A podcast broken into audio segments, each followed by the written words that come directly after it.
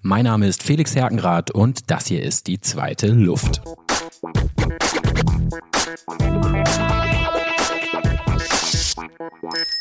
Und damit willkommen zu Episode Nummer 3 von Die zweite Luft, der Fahrradpodcast der Hamburger Morgenpost. Naja, und wenn man aktuell aus dem Fenster guckt, was soll man sagen? Die Fahrradsaison, es ist mittlerweile Ende September, neigt sich dann doch mit großen Schritten dem Ende entgegen. Zumindest für viele von euch.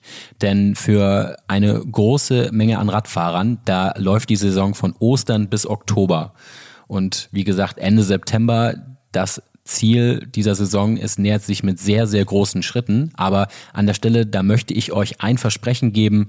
Wir, die zweite Luft, fahren auch in dunklen Tagen, an kalten Tagen weiter und wir werden euch auch das restliche Jahr noch komplett mit frischen Folgen versorgen, damit ihr, naja, nicht ganz auf das Rad verzichten müsst.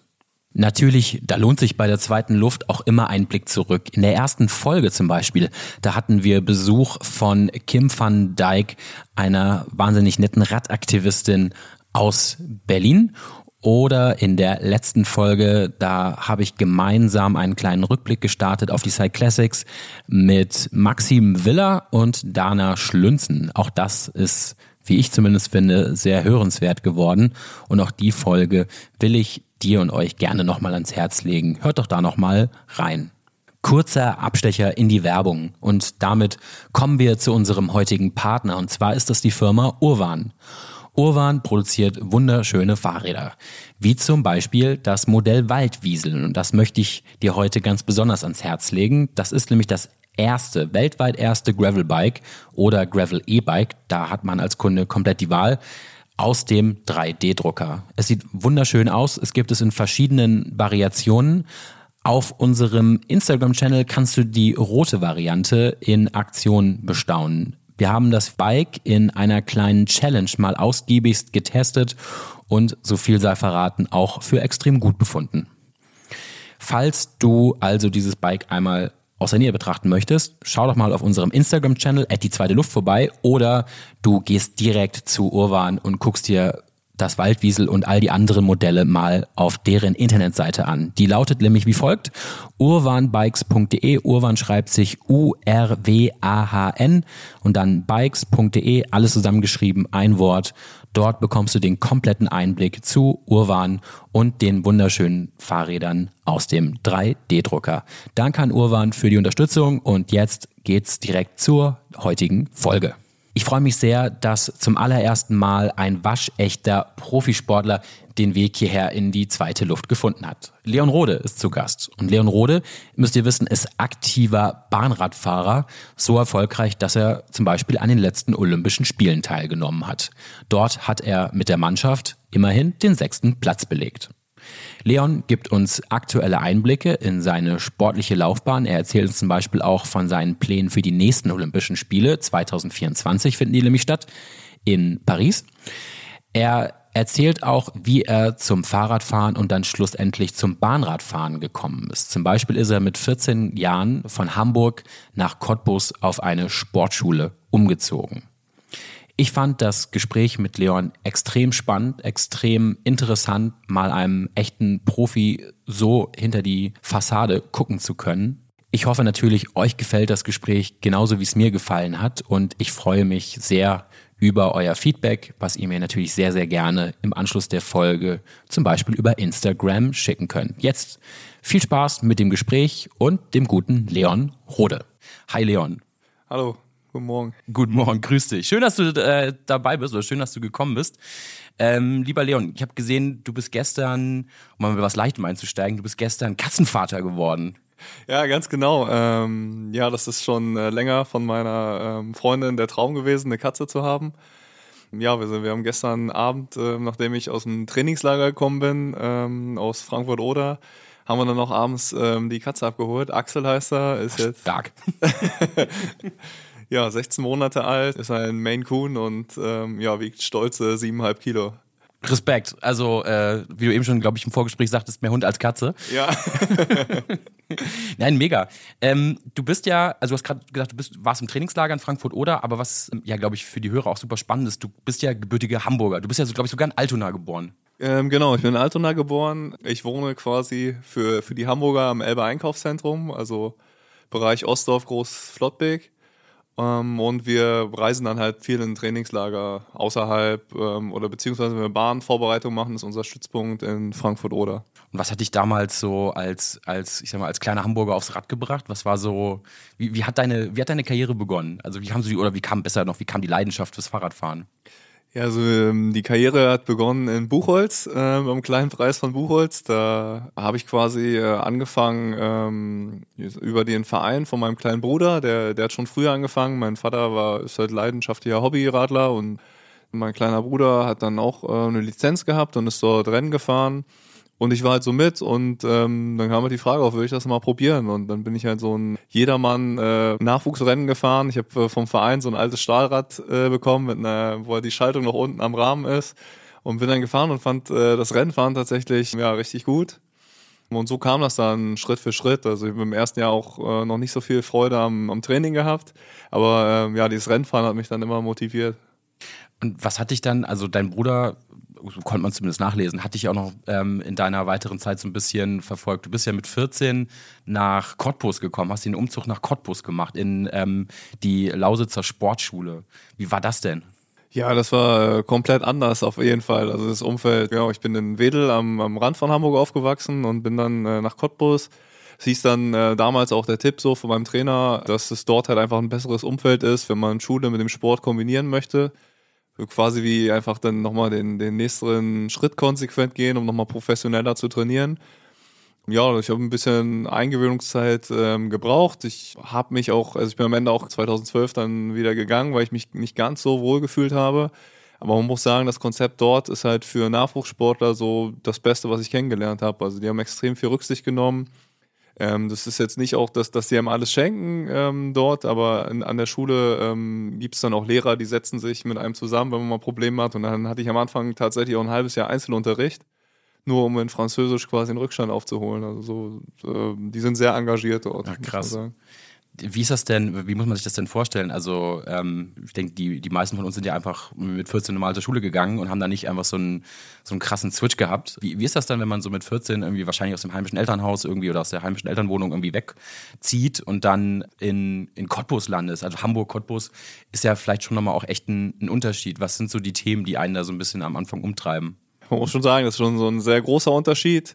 Aber es ist ähm, am Ende dieses Inter Internatsleben, das ist ja so ein bisschen äh, wie so Ferienwohnheim. Ja, also so, ich, ich habe sowas auch mal in der Jugend gemacht, quasi mit, mit so Jugendreisen da nach Sylte in die Jugendherberge. So ähnlich fühlt sich das dann halt dauerhaft an. Mhm. ähm, man lernt ja auch neue Leute kennen, man, man hat ja da dann auch dann sein Umfeld, aber ähm, ich hatte auch schon viel Heimweh am Anfang. Ähm, aber es ist alles äh, sehr durchgetaktet. Dadurch hast du halt einen, einen, sehr schnelllebigen Alltag. Also du gehst morgens in die Schule, dann kommst du direkt wieder, gehst dort quasi in, in der Kantine Mittagessen und direkt zum, zum Training und ist alles immer ähm, sehr durchgetaktet und bist dann einfach um 16.30 17 Uhr fertig und äh, bis dahin ist, bis äh, funktionierst du quasi erstmal einfach so. Oh Mann. Aber also ja, macht ja auch Spaß. Also. Und, und wie oft bist du in der Zeit nach Hamburg gekommen? Ähm, meistens äh, an den Wochenenden. Also im Winter war ich oft an den Wochenenden in Hamburg und im Sommer ist, äh, ist es dann ein bisschen schwieriger, wenn man diese Wettkämpfe hat. Im Radsport hat man ja auch sehr viele Wettkämpfe. Also es ist dann nicht so, dass man sich wochenlang immer nur auf ein Ziel hinarbeitet. Also man hat ja fast wöchentlich dann Radrennen. Da war es dann ein bisschen äh, länger und dann hatte man in den Sommerferien halt ähm, seine Zeit dann zu Hause. Und stimmt das denn, dass nach einer kurzen Zeit oder glaube ich nach einem Jahr dein Bruder nachkam, nach Cottbus? Genau, genau. Mein Bruder kam dann auch hinterher quasi. Und wie war das dann? Ihr beide so weg, weg von zu Hause. Hat das vielleicht ein bisschen geholfen dann, da irgendwie, ich will nicht sagen durchzuhalten, aber irgendwie die Zeit irgendwie besser zu überstehen? Auf jeden Fall. Also man, man hat sich ja gesehen, es ist ja dann ähm, im Radsport äh, sind ja die Altersklassen immer mit, mit zwei Jahren und dann sind wir quasi in dem nächsten Jahr dann auch wieder ähm, zusammengefahren in einer Trainingsgruppe und dann hat man ja täglich äh, miteinander zu tun und auf jeden Fall. Ähm, aber sag mal, du, du sprichst ja gerade von der Trainingsgruppe. Warst du damals schon auf der Bahn aktiv oder warst du da vor allen Dingen noch auf der Straße? Ähm, beides, also im Nachwuchs wird beides ähm, sehr gefördert und wird halt auch, ähm, sage ich mal, von Verbandsseiten Wert drauf gelegt, man äh, sowohl die Bahn als auch die Straßenschiene fährt. Und ich war dann, seit ich äh, U19er war, auch im Bahnkader. Also dann ging es halt da dort in, in die Richtung. Ja, dann war ich dort auch im Kader. Und wie war das dann damals schon? Gab es dann schon viele, viele Wettkämpfe, die du fahren durftest, musstest, wolltest? Ähm, also es gibt ähm, dann quasi Bundesliga-Rennen auf der Straße, die man fährt äh, und auch internationale Rundfahrten und auf der Bahn sind es national eher Sichtungen. Dann fährt man ähm, eine deutsche Meisterschaft und dann gibt's halt eine EM beziehungsweise eine Weltmeisterschaft dann auch. Und wenn du jetzt mal Bahn mit Straße vergleichst, jetzt bist du ja, also mittlerweile warst du ja auch letztes Jahr bei den letzten Olympischen Spielen mit dabei, im, im Bahnradkader äh, der, der deutschen Mannschaft. Im Team Germany sagt man, glaube ich, mittlerweile. ähm, was macht denn so, was hat denn so, oder was macht denn so jeweils die einzelne Disziplin oder wo liegt der Reiz da jeweils drin? Also was ist der Reiz für dich auf der Bahn versus irgendwie Reiz auf der Straße? Ja, man, man fährt ja auf der Bahn eine deutlich höhere Geschwindigkeit. Man fährt äh, bei uns halt unter vier Minuten. Einfach alles, was geht im, im Vierer zusammen und das macht irgendwie diesen Reiz aus, einfach loszugehen und halt einfach äh, sich komplett die Kante zu geben, halt richtig äh, loszuballern.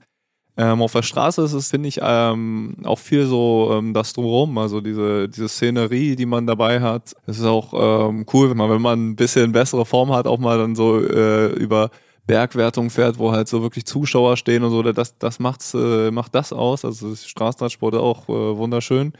Und ähm, ja, auf der Bahn ist, ist halt einfach ja diese, diese, diese Intensität, die es macht. Auch wenn man ähm, auf der Bahn diese sechs Tage Rennen fährt wie in Bremen, wenn dort halt die Zuschauer sind und das ist einfach sehr schnell alles und, und ähm, es ist einfach eine sehr intensive Erfahrung.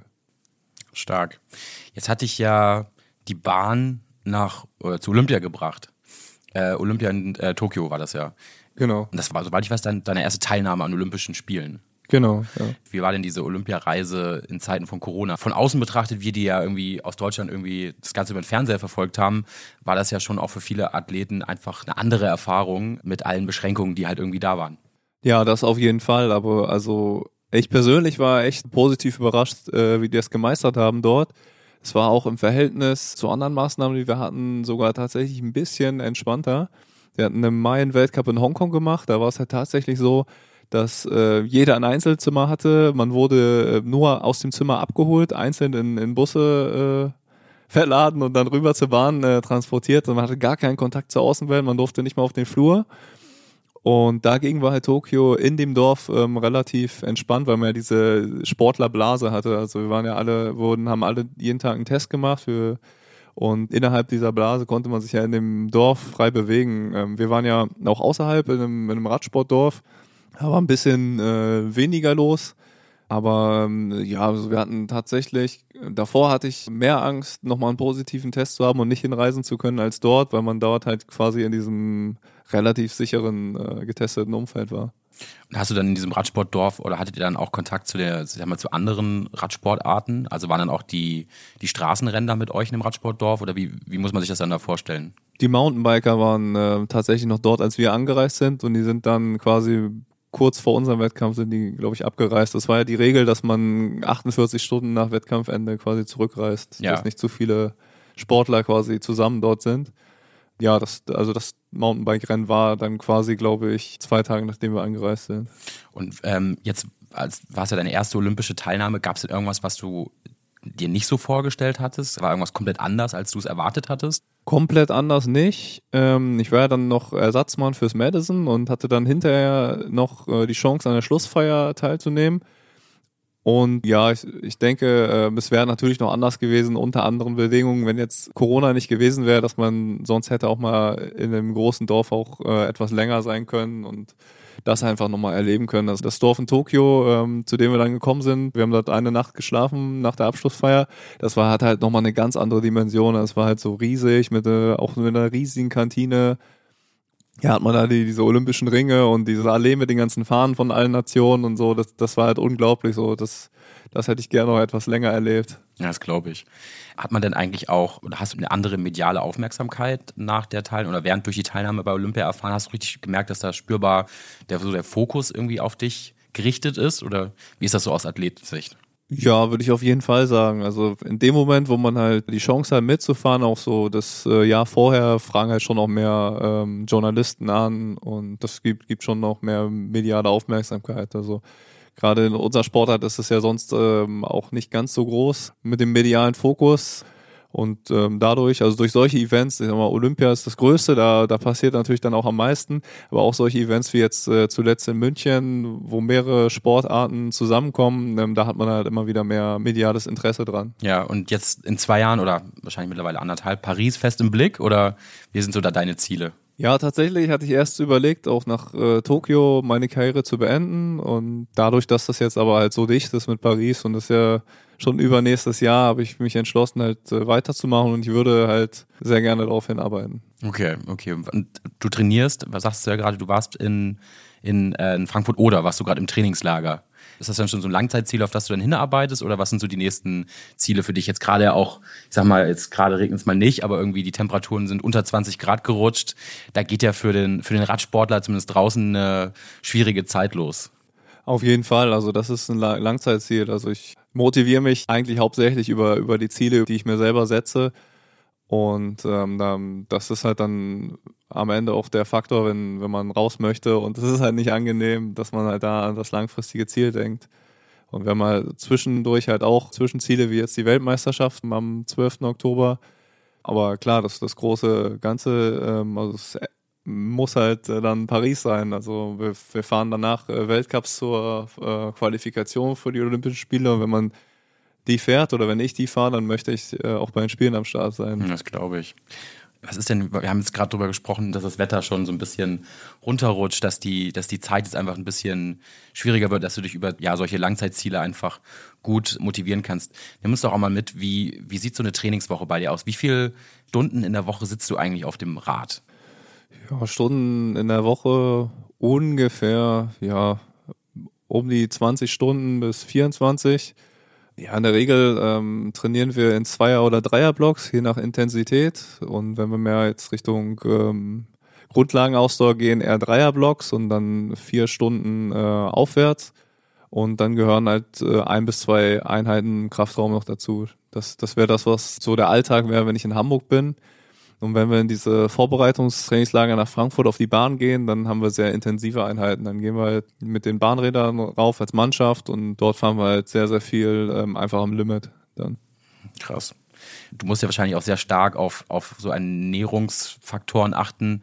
Ähm, gibt's, oder hast du auch mal Zeiten, wo du das ein bisschen ich will nicht sagen, links liegen lassen kannst, aber wo du auch mal, keine Ahnung, ist rund um Weihnachten auch mal irgendwie mehr erlaubt oder musst du wirklich sehr strikt sein, um gut auf der Bahn performen zu können? Ich denke, das kommt äh, immer auf die, auf die Phase drauf an. Also wenn man äh, wenn wir jetzt äh, die Saison im Sommer haben, wie es jetzt dieses Jahr war, dann kann man Weihnachten auch äh, mal ein bisschen entspannter sehen. Ähm, man muss ja auch äh, auf der Bahn nicht extrem äh, niedrig gehen mit dem Gewicht. Ähm, aber generell sollte man halt schon schauen, dass, dass das alles passt, dass man sich da gut ernährt, keine Mangelerscheinungen hat. Ja, dass man das im, im groben Ganzen halt, ähm, ja, auf einer, dass das Essen halt eine hohe Qualität hat, denke ich. Ja, mega.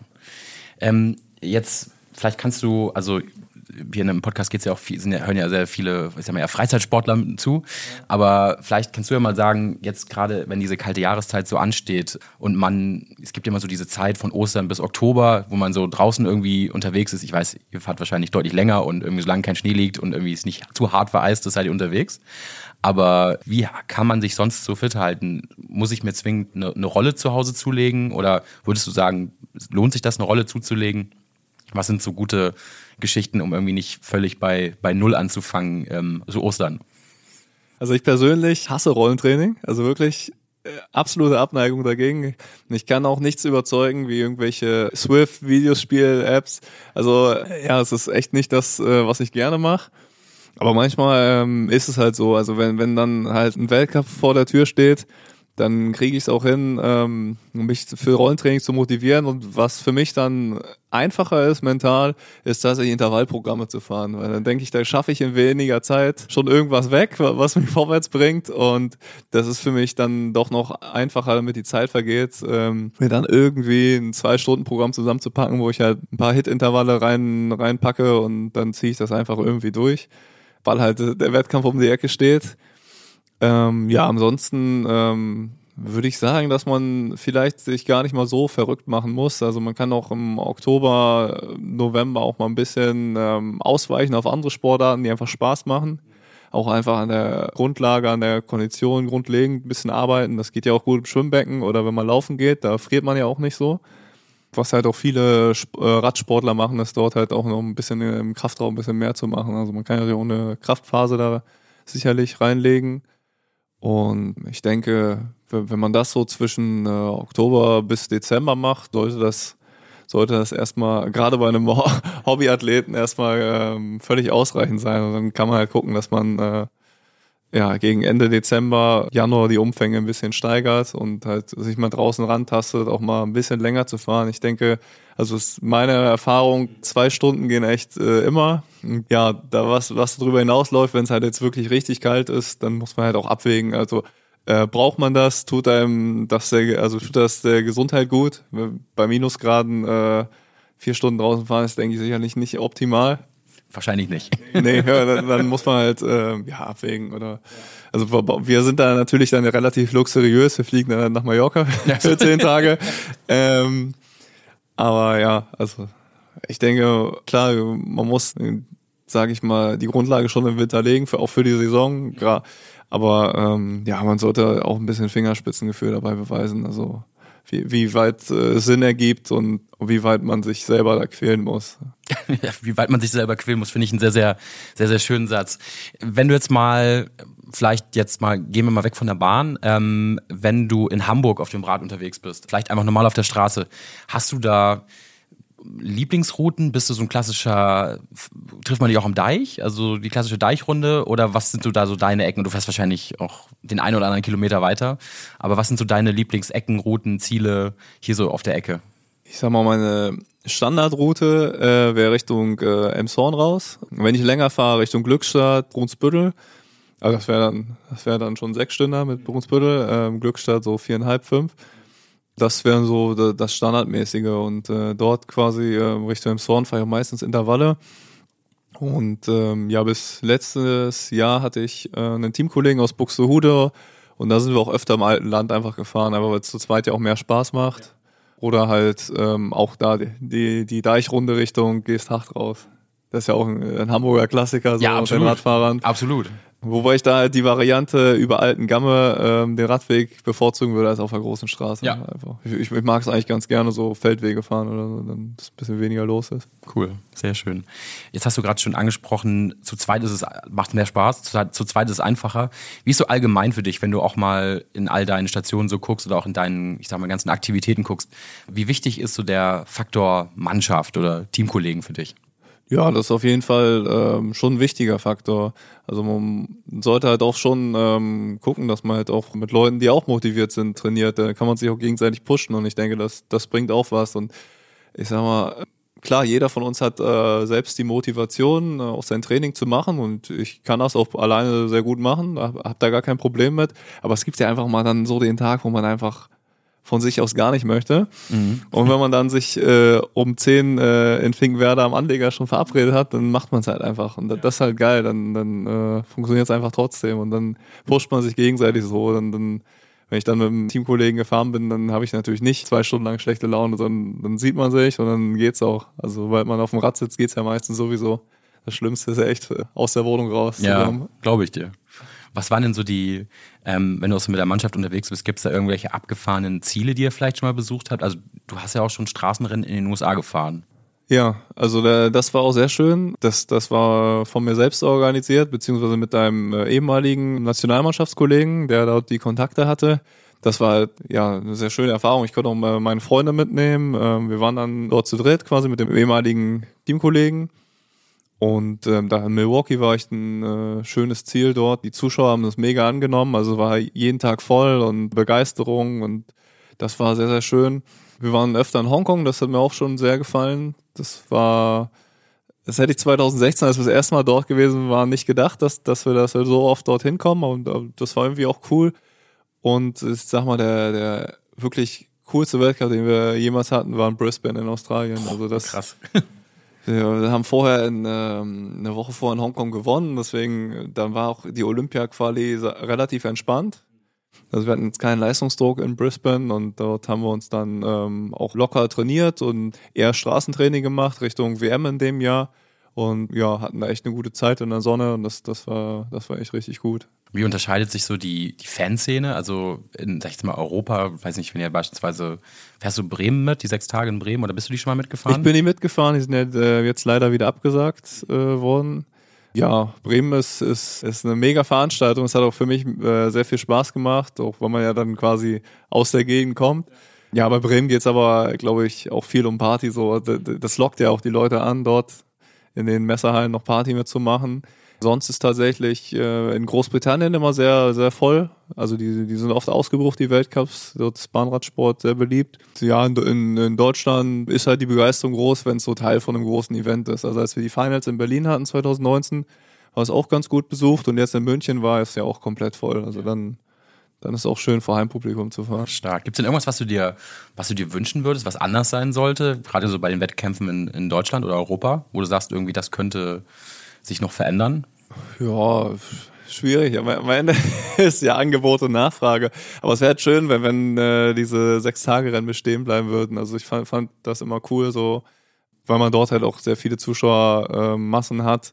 Und wenn man da halt irgendwie ein Konzept finden würde, ähm, was halt auch den Zuschauern so viel Spaß macht, dass sie kommen, das wäre halt echt was, was Schönes, wenn das einfach bleiben könnte. Es mu mu nicht, muss ja nicht neu sein, aber es war ja in der Vergangenheit, gab es die, diese Rennen ja häufig und jetzt nach der Pandemie ist halt äh, ein bisschen schwieriger geworden. Okay. Ähm, jetzt hast du ja schon eben vor, vor ein paar Minuten gesagt, dass äh, Paris ist durchaus noch ein Ziel für dich, also Olympia in Paris. Danach äh, spielst du dann wieder mit dem Gedanken Karriereende oder was denkst du, wie wird es da für dich weitergehen? Ja, also, ich, also so wie es jetzt aussieht, äh, denke ich, wird es äh, spätestens in Paris dann das Karriereende sein. Ja. Hoffentlich Ende des Jahres, spätestens Anfang nächsten Jahres mit einem Bachelor in Wirtschaftsinformatik fertig und würde dann gerne noch einen Master anstreben und dann bin ich hoffentlich äh, mit Studieren durch in Paris und würde dann in der Informatikbranche mir einen Job suchen. Okay, aber okay, also du bleibst der, du bleibst der Radsportszene privat erhalten, aber ja. das berufliche muss dann zurückstecken. Ja. Ja, sehr gut. Okay, sehr spannend. Ähm, wenn man deinen Weg so ein bisschen verfolgen möchte, wie kann man das am besten tun? Also wahrscheinlich Instagram. Ja, Instagram. Also ich bin jetzt nicht der, der große Instagrammer. Ich, ich lade schon ab und zu mal was hoch und so. Ja, kann man gerne machen, kann man mich gerne verfolgen ich denke mal, da, da ist so der Kanal, wo ich am meisten mache. Also ähm, für TikTok konnte ich mich noch nicht begeistern. Ähm das muss man auch wollen. muss man wollen, ja. Und ja, das ist so das soziale Netzwerk, was ich noch nutze. Ja, ansonsten ja gerne auch einfach in die Halle kommen und das angucken, wenn, wenn es einem Freude bereitet, das, das anzusehen. Wo kann man dich denn als nächstes sehen? Ja, bei, in Paris bei der Weltmeisterschaft. Sehr gut. Also alle, die eine Reise nach Paris anstreben, Hinder und Leon supporten. Sehr gut. Leon, hey, vielen, vielen Dank. Das war super. Danke dir. Ähm, bis hoffentlich bald mal. Ja, bis bald. Bis bald. Danke. Ciao. Und das war Episode 3 von Die zweite Luft. Schön, dass du auch dieses Mal wieder mit dabei warst. Auch wenn das Wetter immer herbstlicher wird, vielleicht findest du ja trotzdem noch die Möglichkeit, die ein oder andere Runde auf deinem Rad zu drehen. Viel Spaß dabei und bis zur nächsten Folge und tschüss.